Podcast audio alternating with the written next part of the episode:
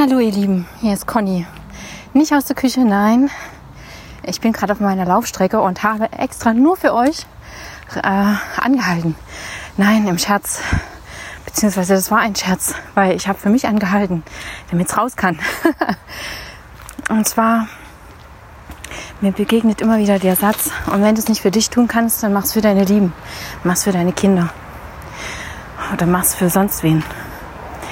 Ja, könnte sein, dass dir das hilft, dich oder dich darin unterstützt, die Dinge zu tun, für die du sonst nicht aufstehst, obwohl du ganz genau weißt, dass sie getan werden dürfen.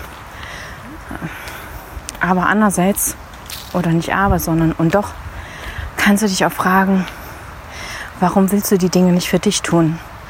Warum muss jemand anderes herhalten, damit du aufstehst und losgehst?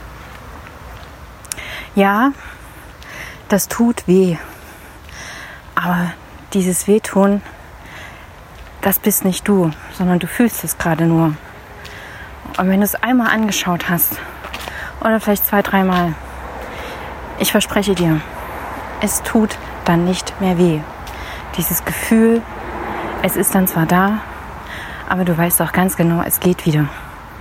Und dann, dann kannst du die Dinge auch für dich tun ohne dass irgendjemand anderes herhalten muss.